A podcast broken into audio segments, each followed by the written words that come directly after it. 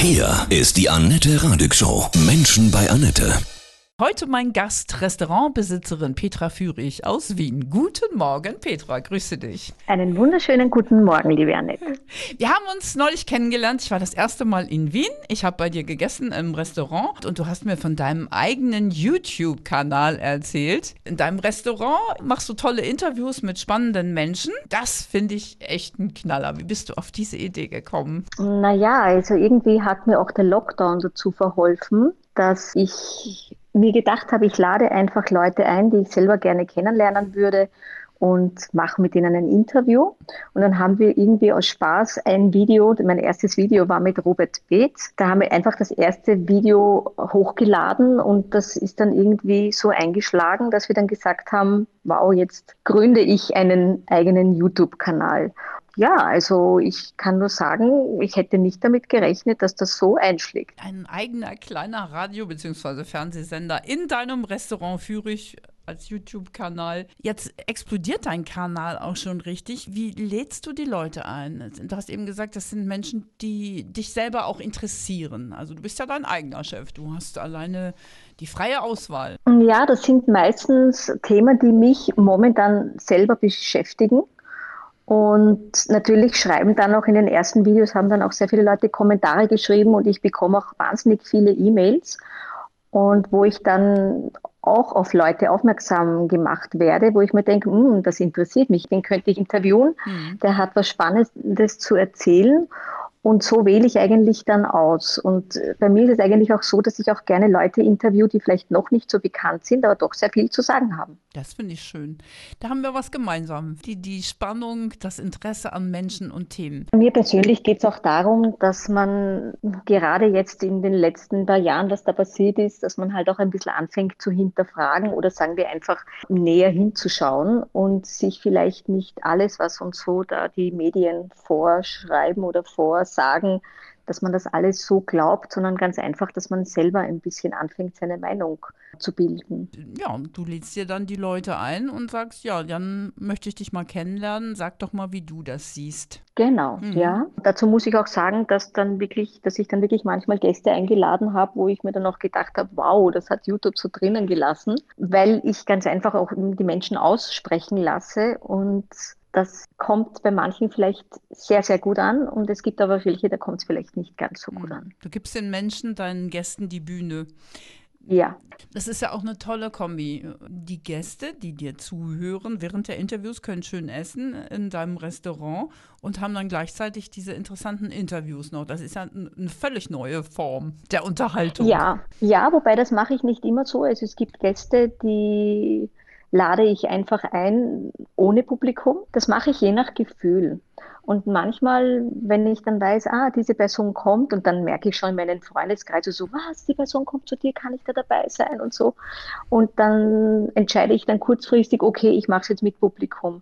Und da findet sozusagen das Interview statt und davor oder danach wird dann ganz normal konsumiert und es wird auch, meistens gibt es nachher auch dann Diskussionsrunden und da finden eigentlich dann wirklich die besten Gespräche statt. Ja. Also vor dem Interview und nach dem Interview.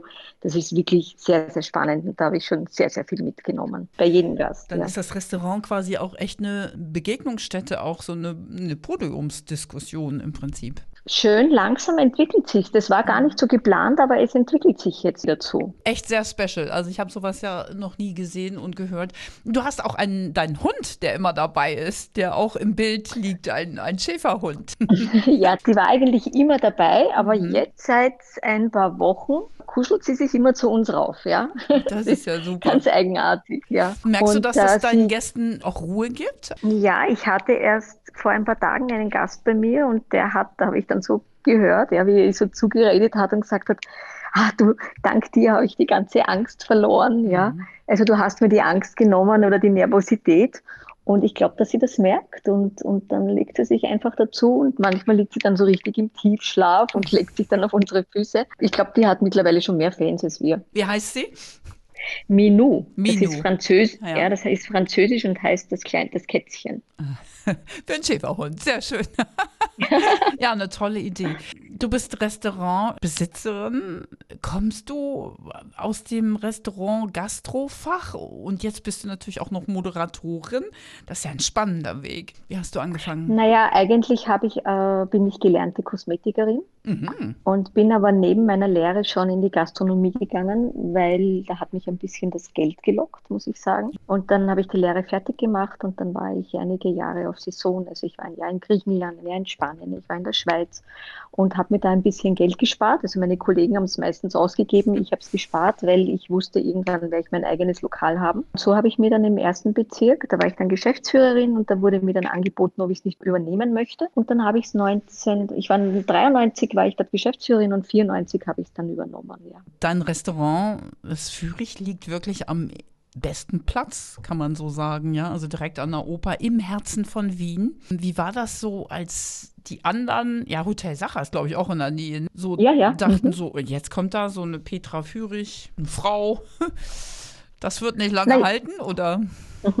Naja, es, es war dann schon so, also speziell, ich habe es jetzt nur in der Gasse bemerkt, dass als ich dann gekommen bin und ich war damals noch relativ jung, ich war, was ist es, 27, 28, ich weiß jetzt nicht mehr genau, dass sie dann gesagt haben, ja, ja, der kleinen Blonden, der gehen wir jetzt zwei Jahre und dann ist sie eh wieder weg. Ja. Naja, und mittlerweile habe ich in der Gasse so gut wie alle Geschäfte überlebt, also nicht alle, aber fast alle, ja. Und es hat mich auch schon ein bisschen, wie soll ich sagen, ich bin auch der Typ, dann der dann gerade sagt, so und gerade jetzt, jetzt trotzdem äh, setze ich mich da durch, ja. Ja, und du erfindest dich ja neu. Das sieht man ja dann auch. Du bleibst nicht stehen an deinem YouTube-Kanal. Ist das auch mit der Speisekarte so, dass du da spezielle Sachen auch immer neu machst? Ja, man hat bei mir vor ein paar Jahren Glutenunverträglichkeit, also ich habe Zöliakie festgestellt, Mhm.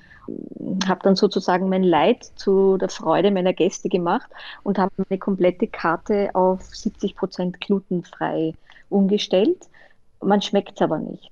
Ja, Mhm. und das ist auch das Tolle bei mir. Man muss jetzt nicht unbedingt eine Glutenunverträglichkeit haben. Es gibt auch viele Menschen, die einfach aus Überzeugung keine Gluten essen. Das kann ich jetzt aber auch nicht mehr sagen, ob das jetzt mehr Männer oder Frauen. Das ist wirklich schon sehr, sehr ausgewogen. Das heißt, bei mir kann man ganz normal essen und wenn man aber keine Gluten essen möchte, dann isst man halt Speisen, wo halt keine Gluten drinnen sind. Viele ernähren sich ja komplett glutenfrei, auch wenn sie gar keine Probleme haben, weil sie merken, dass es Wollte ihnen einfach sagen. besser geht. Ne? Hm. Ja, weil sie halt nicht wirklich gesund sind. Ja.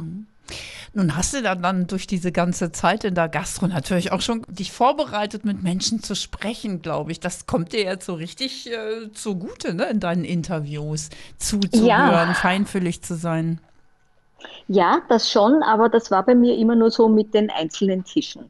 Also ich hatte immer sehr große Hemmungen, vor Leuten zu sprechen, habe mich aber dann trotzdem getraut, ein Interview eben, wie gesagt, mit meinem ersten Interviewpartner, mit dem Robert Pilz zu machen. Und der hat mir da sehr viel Hemmungen und sehr viel Angst genommen und er hat gesagt, du machst es schon. Ich, ich habe vorher, ich habe ewig nicht schlafen können, wirklich schlaflose Nächte vor diesem Tag, also vor diesem Interview. Und nach dem Interview ist das, da ist der Groschen gefallen und also hättest du mir vor ein paar Jahren gesagt, dass ich das mache, ich hätte dich ausgelacht. Ja, krass. Manchmal ist Ja. es ist ja in der größten Angst, in der größten Scheu das größte Potenzial vorhanden. Ja, genau. Stell dich deiner Angst, ja. War bei mir auch so. Als kleines Kind, auch in der Schule noch, war ich so schüchtern, dass ich kaum in der Schule den Mund aufgemacht habe. Dass ich heute das tue, was ich mache, ist wirklich, das war nicht vorhersehbar. ja, Und ich krass. weiß auch nicht, wie es bei dir ist, weil bei Mhm. mir ist es zum Beispiel so, ich bin immer komplett unvorbereitet. Ja.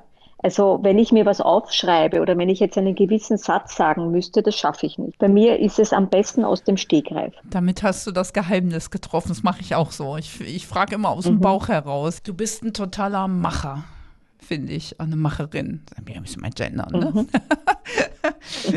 bist du Gender-Fan oder sagst du, uff, Na, es ist mir egal. ja, finde ich gut. Jeder macht so, wie er denkt. Also du bist eine Macherin. Hast du so ein Motto, was so allumfassend immer für dich da ist? Du hattest ja bestimmt auch schwere Zeiten.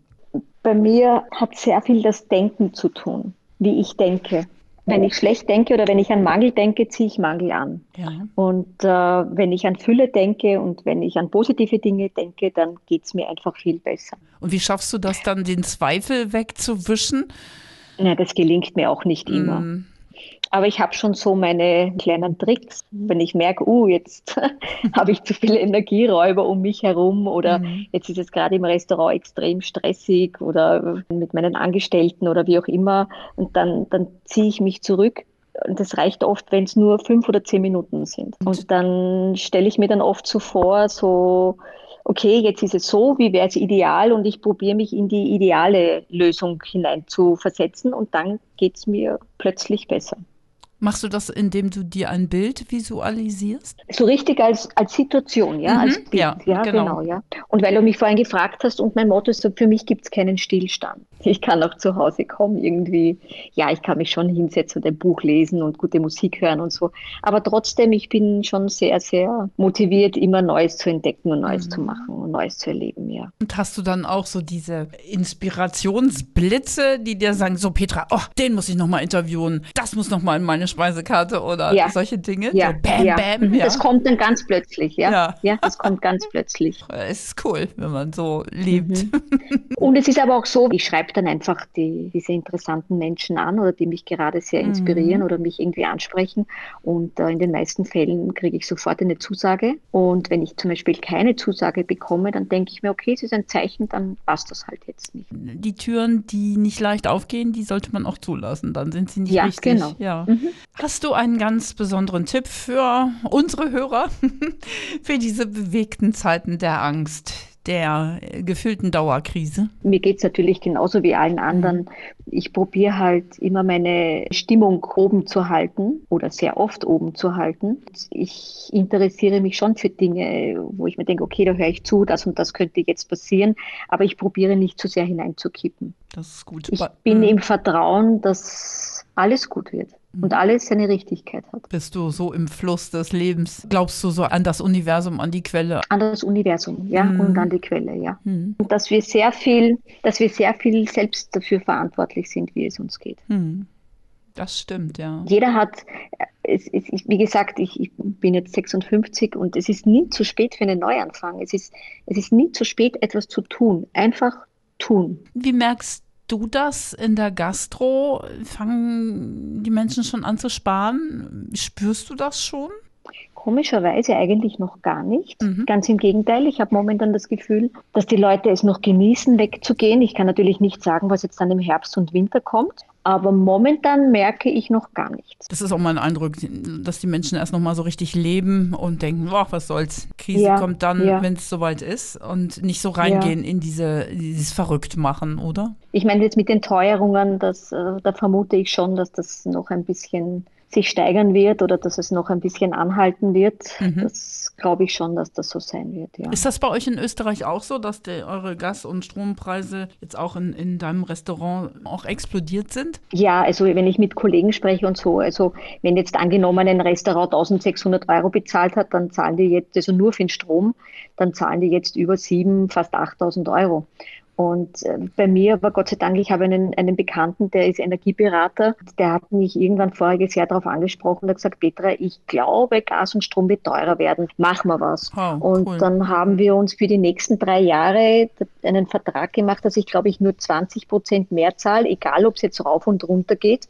Das heißt, ich persönlich bin jetzt auf jeden Fall drei Jahre abgesichert. Ja. Oh, alles richtig gemacht. Ja, danke Intuition. Das, das war aber ein Zufall. Mhm. Ja, das, das war, er hat auch gesagt, Petra, ich kann es dir nicht nicht sagen, ob das kann doch sein, dass es nach hinten losgeht. Mhm. Und er sagt, es kann auch sein, dass es 23 noch weiter runter geht. Also man kann es nicht. Aber momentan habe ich da ein recht ein gutes Gefühl gehabt, das mhm. zu machen, ja. Seit fast 30 Jahren hast du das Restaurant Führig. Das liegt auch in der Ja, Fü nächstes Jahr. Ja, ach cool, da wird Party gemacht. ja, nee, da lassen wir es krachen. Sehr schön. Ach, ich liebe eure Sprache ja auch. Dieser Wiener Dialekt ist wunderschön. Das Restaurant bei dir liegt ja auch in der Führiggasse. Hast du die Straße gleich mitgekauft oder?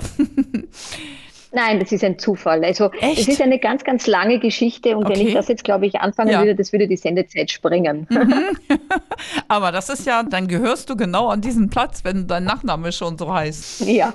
ja. Wie berührt ist Wien vom Tod der Queen? Ich, es sind gemischte Gefühle. Mhm. Manche sind erleichtert, manche sind bestürzt. Ich persönlich beschäftige mich zu wenig damit. Hast du auch so ein Gefühl, dass damit so eine alte Weltzeit zu Ende geht mit dem Tod der Queen? Ja.